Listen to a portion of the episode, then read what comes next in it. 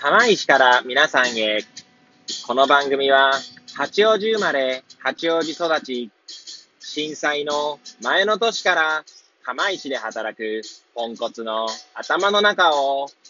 ゆるーりと紹介していく、そんな番組です。はい。皆さん、いかがお過ごしでしょうか？変な髪型をしたポンコツ薬剤師こと町田和俊でございます。はい。というわけでですね、今日も気軽にゆるりとおしゃべりしていきたいと思います。さてさて、今日は何の話をしよっかなーって感じなんですけれども、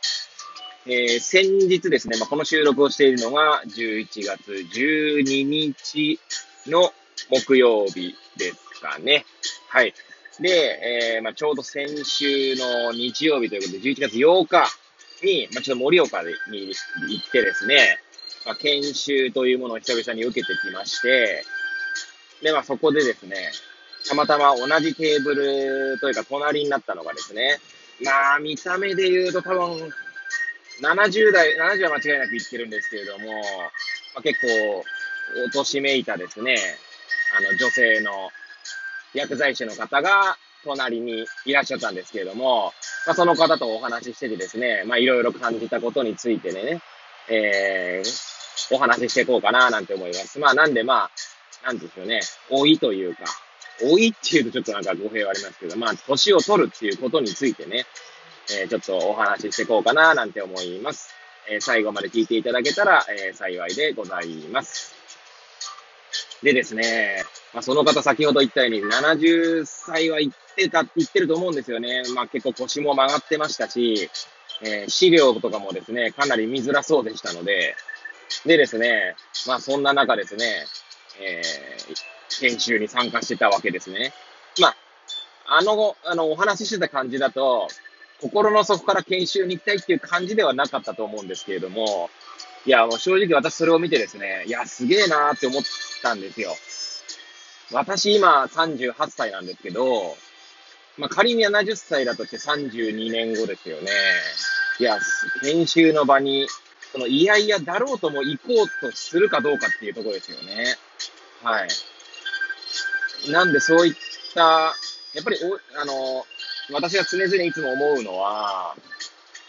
当事者になってみないと、やっぱりその立場になってみないとわからないこととか、あの、体の、あの、自分の中にですね、生み出されない感情とか、そういったものがあるんじゃないかとは思ってますので、私が70歳超えた時にですね、研修に出ようと思えるのかどうか。今ね、あのー、30歳代の時なんかは、むしろ研修に参加するとか、研修でいろんなものを得るとかっていうことに、すごい、まあ、なんていうんですかね、まあ、喜びとか、刺激を受けたりとか、まあ別に研修に限らずですけどね、様々なことにあの刺激を受けるっていうことが、まあ今のところね、あのそういった刺激を受けてるんですけれども、それが果たして年齢を重ねたときに、どうなんだろうな、なんてことをですね、まあちょっと想像したりしましたね。はい。で、まあその先、あの最初ね、今日、今日はまあ老いとか、まあ、年を取るっていうことについて話してみようかななんて思いますって言いましたけれども、私ですね、あの、まあ、今38歳ですけど、20歳になる前ぐらいですかね。まあ、当時はもっとその、今みたいに、その定年と呼ばれる、まあ、年功序列がだいぶ、まあ、今よりもね、まあ、強い世の中でしたし、まあ、世間体的にですね。でそうするとまあ、定年が60歳で、60歳を過ぎると、まあ、なんつうの、余生を過ごすと。えー、仕事を辞めて、まあ、いろいろ趣味に打ち込んだりとかですね。まあ、そういったことをするみたいなことが、まあ、なんていうんですかね。そういった考えが一般的だったんですね。で、その時に思っていたのがですね、えー、まあ、いろんな趣味とか、やりたいことがあればですね、きっとまあ余生というものは、なんだろうな、充実して過ごせるんだろうな、なんて思ってきたんですね。で、まあ、薬剤師になってですね、目の前に、まあ、結構お年寄りの方が多いんですよ。高齢者の方とかね。で、まあ、そういった人の話を聞くうちにですね、そういった例えばまあ、その趣味というものが、例えばまあ読書とかがあったとしましょう。あとはじゃあ音楽があったとしましょう。まあその読書とじゃあ音楽を例えに出すとすると、読書はですね、えー、目が衰えてくると、みんなやる、その、読む気がなくなってくるらしいんですね。なるほど、と。もちろんね、あの、視力、あの、メガネとか、そういったもので、まあ、あと当然、ね、緑内障のような病気とかある場合はまた別でしょうけれども、そういった病気がない限りはですね、まあそういった視力を補正することで、えー、まあなんていうんですか、読書を楽しむことはできるかもしれないんですけども、まあ、例えばその度にですね、老眼鏡のようなものをかけたりとか、メガネを変えるっていうところに、えー、面倒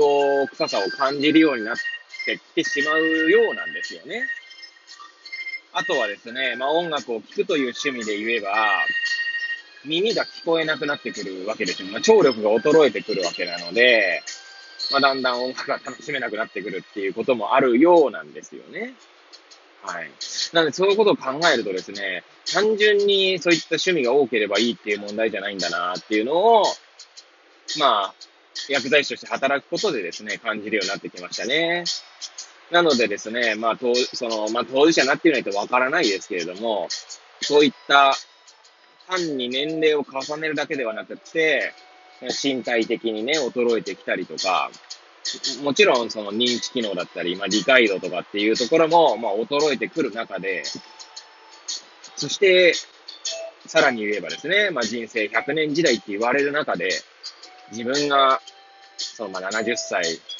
あるいはまあ100歳近くまで生きるかどうかはわかりませんけれども、もしかもしかしたらね、ぽっくりね、言ってしまうこともあるかもしれないですし、それはわかりませんが、まあ、今のところ、今のね、38歳の気持ちとしては、まあ、いつまでも、なんだろうな、楽しんでいたいなとも思いますし、いろんなことにチャレンジしたいなという気持ちでいますね。はい。まあ、そしたらそれがですね、あの、どうなるかはわかり、わからないんですけども、本当にね。はい。まあ、いつ病気するかどうかもわからないですし、まあ、それをね、不安がっててもしょうがないなとは思うんですが、まあ、その時々でですね、いろんな変化もあるでしょうし、心のね、心も体も変化していくと思いますので、まあ、それに応じながら、対応しながらですね、やっていきたいな、なんてことを思う日々でございますね。はい。まあ、昔はですね、昔はっていうか、あの、20歳ぐらい、20代の時は、まあ、例えば、何もやることがないという、まあ、お年寄りの方々を見るとですね、いやいやいや、それはなんかこう、なんだろうな、やりたいことを見つけてないだけなんじゃないかとかって思ってた自分もいたんですけれども、まあ、どうやらそういうわけでもなさそうだな、なんて思いますね。そんな中でですね、なんかこう、いつまでも若い人っていう、まあ、特徴というか、まあ、あくまで私の経験則ですよ。私が目の前の、まあ、患者さんとか見てて思うのは、やっぱり、えー、まあ、社会とのつながりっていうんですかね。いろんな、その、自分以外の人と、あるいは家族以外の人と接点がある人っていうのはなんか若く見えますよね。まあ、あとは運動してるとか、そうですね。あとはこう、様々な世代の人と関わってる人っていうのはなんかいつまでもパワフルなイメージがありますね。だそれが、どっちがね、原因というか要因なのかはよくわからないですけども、つまり、若い人と、とか若い人だったり、いろんな人と絡んでいるから、若くいられるのか、あるいはその人がこ、その、その人、人、その一人の人間として、若いからそういった活動ができているのかっていうのはちょっとよくわからないところは当然ありますが、まあ、そういうことを差し引いてもですね、まあ、そうい、なんだろうな、いろんな人と、ね、楽しく過ごしていきたいな、なんて 思う日々でございます。はい。